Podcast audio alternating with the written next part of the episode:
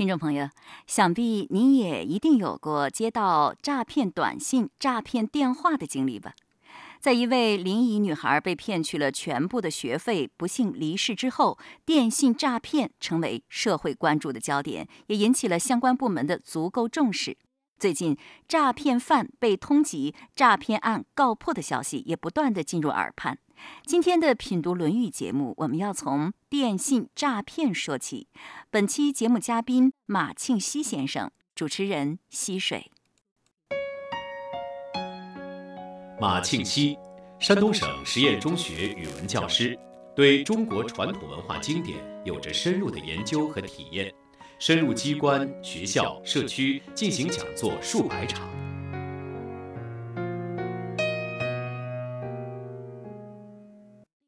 前不久，你肯定听说了一位刚刚考上大学的临沂女孩被骗去了全部的学费。这位女孩的家庭条件也不好，九千九百块钱对他们家来说可以说是一个非常大的数目了。在极度伤心之下，她不幸就给去世了。刚听到这件事儿的时候，我不知道你是什么样的感受？各种感受都有，觉着很可惜，很难过。对骗子来说，我们也很气愤。你看，骗子能掌握他这么详细的资料，那我们想到我们自己的资料也是这样暴露在外面的，又感到很可怕。现在我觉得骗子可以说是无孔不入的，那你肯定接到过骗子的电话，接到过不止一次。你有没有骗子在你身上获得成功的这样的经历？暂时还没有，但是防不胜防，谁知道接下来会怎么样？就是很奇怪，他们怎么可能就是在第一时间就能掌握到？嗯，像我在当当网上面买书，我一般都是货到付款。但是有一次呢，我要买一套书送人，就只能在网上付款。结果我刚付完款，接着就有人会说你那呃当当网上这笔订单有什么问题啊？他接着就打过来，需要你提供什么什么资料啊？那是个骗子。是啊，我就很谨慎。后来我就问当当的客服，他说没有这回事情。我还质问人家，我们的信息他们怎么会知道？人家说我们也不知道。那个骗子好像最近被逮住了，然后他当时他说他那一天打了二百多个电话，只有一个成功的，就是这个女孩这个电话成功了。是，嗯，我觉得可能有凑巧的这个成分，再一个有信息泄露的这个成分。有，比方说打这么多电话没有人上当，就算是他上当了，他也不一定就。会选择这种什么方式来折磨自己，也不一定非得去试。但是你看，结果就是这个样子了。哎，凑在一起。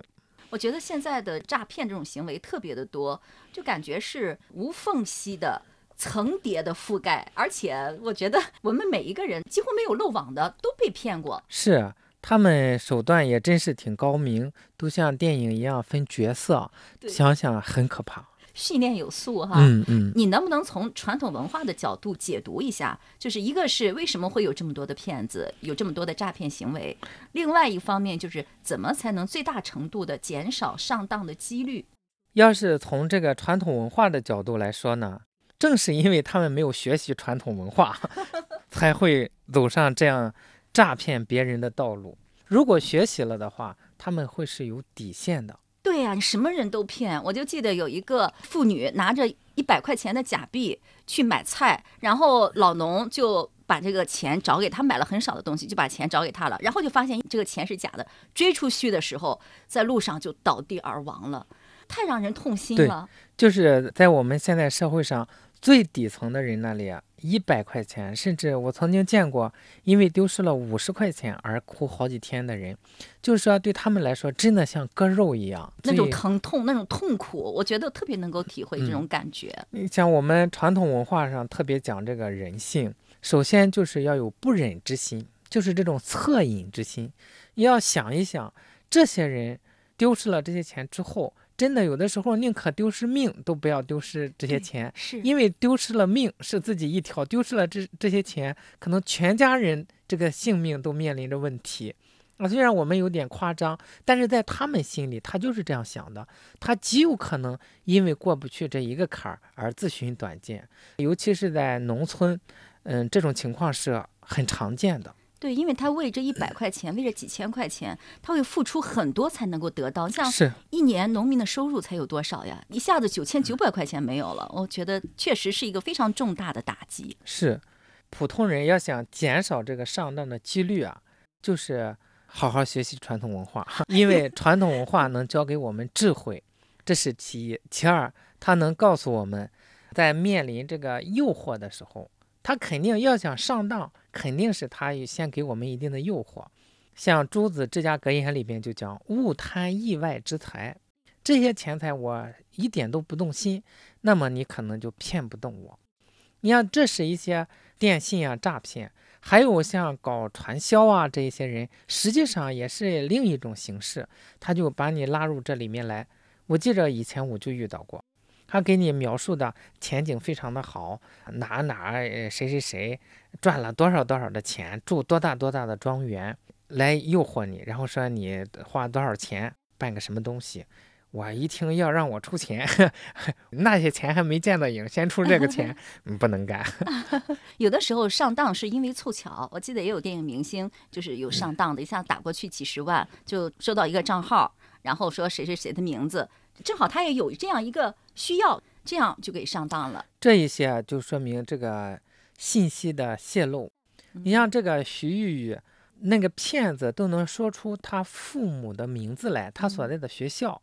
但是实际上，如果我们聪明一点的话，他装的越真，反倒是越假。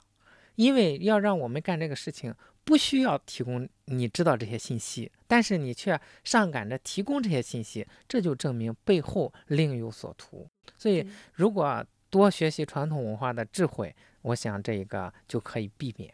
嗯，另外我觉得与这个惩治的力度不够是不是也有关系啊？比如说要像新加坡那样逮住这样的人，就给他几鞭子，我觉得肯定有震慑作用。肯定有，不用说这九千九百块钱好几个人分，就一个人拿这个钱受那个罪都不值当的。哎，你刚才说哈，就是如果学了传统文化，那么防范的能力会增强，会更加有智慧，那么骗子他能够行骗成功的这样的几率就会越来越少。可是我记得和很多人聊天的时候，因为很多家长也动心，哎，是不是让孩子从小学点传统文化，或者是说呃上这样的专门的学校去学习呢？但是大家都。都有一个担忧，就是学的传统文化都是教人做好人啊，做个善良的人啊，对人要真诚啊，是吧？要诚实啊。那么我把我的孩子教成这样了，但是社会呢？未来他进入社会以后，他遇到的并不一定都是非常诚实正直的人。那么这时候他还有抵御这样一些不好的现象的能力吗？他会不会经常的上当受骗？会不会变傻呢？大家对传统文化这样认为，就是说学习传统文化是教我们做一个好人、善良的人。这说明大家对我们传统文化这个印象还是挺好的，这是一个可喜的现象。但是呢，就是说老认为社会上不学这个的人就是坏人，这倒未必。他虽然是没有说是学习这些经典，但是我们中国这种文化是渗入到每个人的血液里面的。比方说，这个人不孝顺，所有的人都觉得他讨厌。就算是不孝顺的这个人，你要当面说你是个不孝顺的人，他也生气。就是说，要孝道这一点是根植于每个人的血液里面。所以这个时候，他们虽然没有学习这些典籍，但是人家不一定做得不好，因为口耳相传的一些规范性的东西都存在。第二，孩子还没有走入社会，我们先假想社会上的人都是坏人。这个对孩子的导向是不好的。第三一个传统文化教人做一个好人，这个好人不是说是呃傻好人，而是一个智慧的人。他有智慧，他就能辨别好人和坏人，而且他辨别出来之后，他知道怎么跟好人相处，怎么防范坏人。所以，越是道德水准比较低或者是比较混乱的时代，越要学习这样的文化。因为它让我们能保全自己，哎，能过得非常好。相反，如果不学习，那我们不学习这个，势必就被别的东西带走。那恰恰是一个不好的这个潮流带着走的话，那孩子很难超脱出来，也很难有幸福的人生。对，就是说学传统文化不仅是教我们做个好人，实际上是教我们做一个更聪明的人，是很有智慧的好人。很有智有智慧的人一定选择做好人，因为他知道做好人得不到暂时短暂的这种急切的利益，但是能得到长久的利益，所以这才是有智慧的人。相反，如果没有智慧的人，他才会去选择做坏人。那么就是说，如果我们学了传统文化，我们的眼光会更加的长远，我们看的会更远，而不仅仅是看到眼前的一点点利益，我们看到的是长远的、更大的利益。是，再一个，传统文化能让我们的心灵变得就像一面镜子。学习传统文化是把这个蒙了灰尘的镜子把它擦干净，那对方是什么样子，这个时代是什么样子，我们心中是了了分明。这样我们一切都明了，再去应对的时候就很从容。如果我们不学习这些圣贤的文化，我们那个镜子是灰蒙蒙的，照出来这个世界是变形的，我们所应对的方式肯定是适当的，那反倒不好。对，而且学了传统文化，我也觉得会让人变得很坚定，他就不太容易患得患失，为别人所左右。是是，这时候自己内心也会很清静，也会很有那种快乐、幸福、满足的感觉。因为幸福很大程度上。就是说，呃，在基本的需要，对于普通人来说，哈，要像对于圣人来说，嗯，基本的物质需要满足不了，他都可能很幸福。但是我们满足了基本的物质需要之后，如果嗯再了解这些，那我们的幸福指数会很高，因为幸福很大程度上是源于我们对这个世界的一些看法、一些理解。这样我们理解是正确的话，那我们的幸福指数肯定是比较高的。哦，是这样的。那么你说不学习传统文化，我们的幸福指数就会比较低吗？那也未必，有的人天生就幸福指数高。像您这样是吗？我天生实际上呃属于比较悲观的，恰恰是学习了传统文化之后才变得比较乐观。也不能说是悲观，就是说你像以前特别苛求完美，我就发现凡是完美主义者都是痛苦的。哎，我觉得我这点和您还挺像的，现在反倒能放下了。是啊，觉得差不多就可以了。对我们 古人讲，天地尚且不全，我们怎么可能完美？像曾国藩这些人，那个书斋的名字都要求缺斋，不希望完美。你一到完美了，肯定要有问题。所以说，我们就安于这种，甚至主动的求取，哎，这些东西给别人，自己安处于这个不被重视、不被注意，反倒自得其乐。哦，那实际上就是生活的更潇洒、更自在了，是吧？是是，更不累了。是。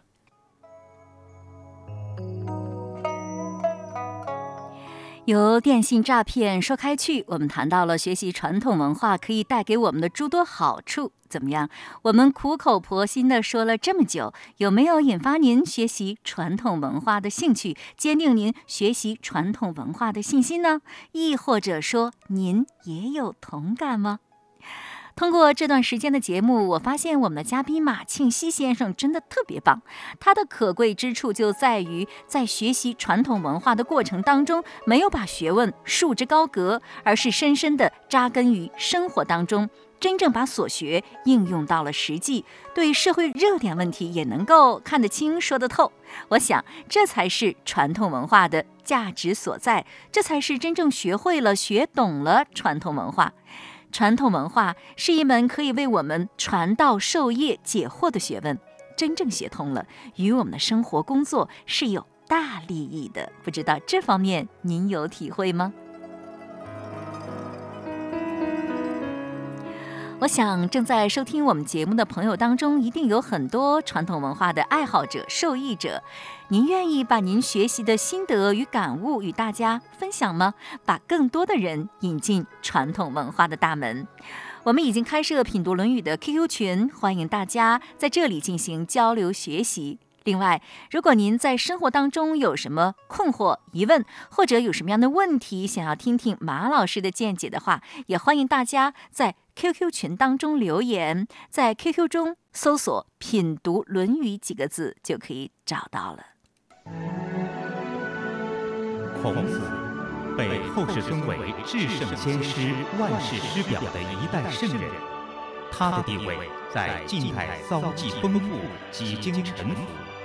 他创立儒家学派，开创全新教育理念，对中国和世界有着深远影响，被列为世界十大文化名人之首。礼敬先贤，让我们走进孔子。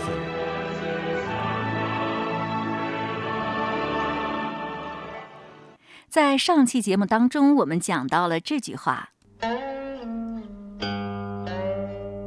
曾子于季，昭门弟子曰：“其曰周，其曰谁？”诗云：“转转进进，日临深渊，日离百宾。而今而后，吾之免否，小子。”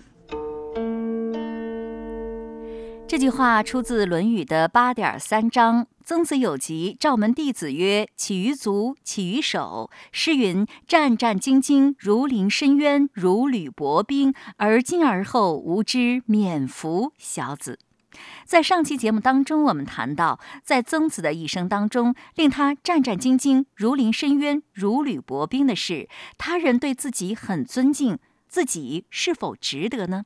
自己学问很不错了，是否还有不足呢？在别人看不见的地方，自己是否依然能够严以律己、一尘不染呢？所谓“君子见利思辱，见恶思垢，视欲思耻，愤怒思患”，君子守此战战也。如果用现代的词儿，那曾子的一生就是严以律己、宽以待人的一生。他就是用这种方法来成就自己的，正因为他在意的是这个，用心真切，使他达到了极高的人生境界，成为孔子的传承者。关于这句话，还有一些未尽之意。那最后他又说了一句：“而今而后，吾之免福小子。”这句话，你说从今儿往后再也不用这么小心谨慎的活着，因为这已经是生命临终的时候了，再往后就是死后了，所以他就不会再担心我的身体还会有损伤了。有的人觉着，你看你这么是不是胆小啊？是不是畏缩呀？实际上不是的，是说无谓的损伤。我一开始特别强调这个定义。有一个人叫乐正子春，在《礼记》里记载的哈，他是曾子的学生。有一天，他下堂的时候可能有台阶，不小心伤了脚，哎，他就养着，养了好长时间，有两三个月吧。他出门脚已经好了，但是他是还是很忧伤。身边的人就问他：“你的脚已经好了，为什么还这样忧愁啊？”他说：“我闻诸曾子，我听曾子说，曾子闻诸夫子，曾子是听夫子说的，说我这个身体啊。”父母生下我来是完整的，我要完整的还给父母，这才是孝道。我现在已经不小心损伤了，这证明我在下台的时候就没有做到如临深渊、如履薄冰。那我这是不孝，我这种有行为有不妥当之处，所以我很自责，我也很忧虑，我以后会不会还会有这样的事情？通过这些，我们都可以看出来，这个地方应该是讲孝道的。以《礼记》来证明的话。再一个，他到这个地方，从现在往后，我只免服，那我已经不能动了，那我就不可能再让自己的身体受到损伤了。但是不是说我们在面临大义的时候要怕死，像文天祥面临这个国难的时候坦然受死，这个是更高的一种孝道。《孝经》上也讲：“战阵不勇，非孝也。”你打仗不勇敢也不是孝，因为这个时候如果我们很胆小，会侮辱到我们的父母。所以说，他处在不同的环境里面，对孝的这个限定是不一样的。像曾子呢，他就说我最基本的孝之始也我做到了。至于说后面的功业是不是有成就啊？古人是谦虚的，我还不敢讲。但是这个孝之始，身体发肤受之父母，不敢毁伤，我做到了。就是说，孝其实也有小孝、中孝、大孝。是这个在《孝经》里面讲的就比较具体。说夫孝，始于事亲，忠于事君，忠于立身。立身，立身是，也就是那个求那个道吗？是，是最高的道，是是最高的境界。实际上，我们看曾子，他全都做到了。这句话不是说啊，曾子说临终了，我终于可以不再小心翼翼的了，累了一辈子了，可歇歇了。不会的，一口气只要还在，他依然是会很谨慎的。我觉得中外很多的圣贤之人面对死亡的时候都是很从容的，这时候曾子是不是也是这种状态呢？我们看还能引经据典，肯定是很从容的，很清楚明白的。但倒不一定说是圣贤之人才能做到这一个。实际上，就我的生活经验，很多普通的人，甚至没有文化的人，他在面对死亡的时候啊，是很坦然的。尤其是中国人，他可能活到八十多，但是他就像我的奶奶那一代的人哈，他们在四十多岁的时候啊，就把自己的寿衣都做好，每年夏天都拿出来晾，别人看着怪害怕的。他们的老太太聚在一起，都说我的养老衣服已经做好了，就是很坦然的面对这个问题。这是一种习俗呢，还是就是很坦然？不是，有的人他就很避讳这一个。他不做，他们真的是很坦。你比方说，他知道人总会要死的，所以他知道了这个结局，他就变得非常的坦然，早早的做好，收拾的自己到走的那一天都很利索，不拖累别人，把寿衣做好，甚至把棺材都打好。有的人要从湖南到北京，火车上都运着棺材。一个大学者在民国的时候叫黄侃还是谁，他带着他的母亲去北京，都拖着那个大棺材。古人就早早的做好棺材。每年都拿出来看一看，刷刷上一层漆。每年刷上一层漆，他对这个事情不回避。但现在我觉得没有人这样做了，很少有人这么做，都挺回避的。是啊，所以说啊，我们在这个问题上是倒退的。古人甚至都是我这个坟要用多少块砖，甚至是多少块砖加再加半块砖，到最后给他砌坟，把这半块砖用上正好，就是把自己这一生啊干脆利索，走的时候都是非常清爽的。为什么有些人面对死亡可以这么从容呢？这就是个人的境界问题，这个是真的是跟这个学识没有关系。我看到好多人他并没有文化，走的也是非常的从容，非常的明白。那怎么样我们才能够达到这样的境界？我觉得这种境界很极致的。是因为我这没有切身的感受，但我感觉应该是平时对这个人情物理啊看得比较透彻，知道这一个是必然要来的，明白一些这些东西都带不去的，没有必要牵挂。再一个，我觉得人如果在这一生活得能够比较尽兴，做了自己想做的事情，也完成了自己所有的志愿的话，他也没有什么遗憾。这时候容易走得比较从容。是，但这个就太难了，就是所有的事情都做完，基本上是不可能的。唯独是什么呢？比方说我在最生命的最后时刻回首往事的时候，问心无愧，问心无愧，他就不会有害怕。像这个清代的有名的这个廉洁的这个臣子于成龙。他死的时候，就是往椅子上一坐就走了，而且坐了十个小时都不往椅子后背上靠，一直这么坐着，面色如生。我们知道于成龙是非常正直的。所以这些人都走得非常好。我觉得要想走得好，必须得活得好。首先活好了，才能走得好。啊，关键是这个活得好，我们很难界定。因为就是一个普通人，他这一生就是为了家里的人操劳，他也没有文化，他就养大了儿女，看大了儿孙，他就觉得我的任务已经完成了。这就叫活得好。他反倒无欲无求，我看完孙子，我随时可以走了。有好多老人传统上是这个样子的，所以他走的时候毫无挂碍。看来人家也没有学过什么《论语》啊，人一样也没有修。可是他们是耳濡目染的前人的智慧，就是不光是看书，这古人的教化，读书的人少，在古代，这个教化是通过什么？言传身教。哎，一代一代的这个感化，这个身教。再一个，还有像这种戏曲啊，他们这种每个村子有个戏台，这就是教化的一种方式。这一些都是哎，是的。那这句话对我们的启发是什么呢？那就是我们尽量活得正直。这句话他谈的孝，我们得出来的结论是要正直。是这个谈的是孝，呃，最后关键是刚才咱讲临终的时候，要想很清楚、很明白，我们是要活得正直，问心无愧。问心无愧。当我们回首往事的时候，是很坦然的，对得起天，对得起地，对得起父母，对得起谁谁谁谁，是这个样子。但要真正说到曾子这就整个的这一段给我们的启示啊，还是我们要向圣贤学习。你像现在有些孩子熬夜玩游戏啊，干嘛？这样本身就是损伤身体，这样就不是尽孝。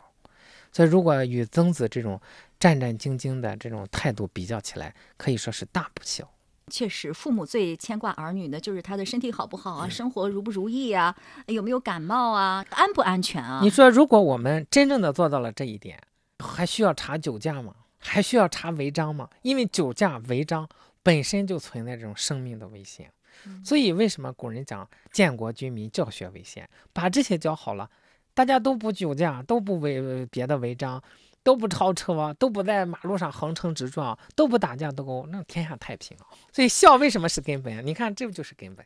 我觉得经典从生到死到生活的整个过程都可以带给我们很多的启迪啊！是生生死死都安排的很好了。是，就古人对这一些道理啊，已经讲述的非常的明白，有理论，有事例，所以我们学了之后啊，对我们整个人生来说是很好的指引。所以说，多读一读圣贤的经典，可以让我们少走很多弯路啊。多读古书，开眼界；少管闲事，养精神。曾子有疾，召门弟子曰：“起于足，起于手。”诗云：“战战兢兢，如临深渊，如履薄冰。”而今而后，吾之免服，小子。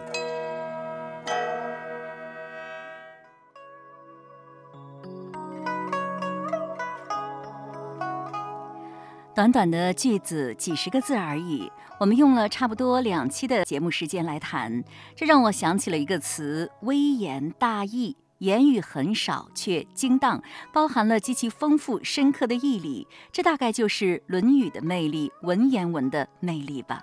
我有一个体会：每天翻看这些经学经典，就不愿意再看漫长的电视剧、热闹的娱乐节目，乃至其他的一些杂书了。为什么呢？因为觉得那些东西含金量实在是太低了，营养实在有限。本人身弱体虚，急需大补。况且，连《论语》中的大反派杨货都知道“日月逝矣，岁不我与”，故而得抓紧时间学习那些真正有价值的东西。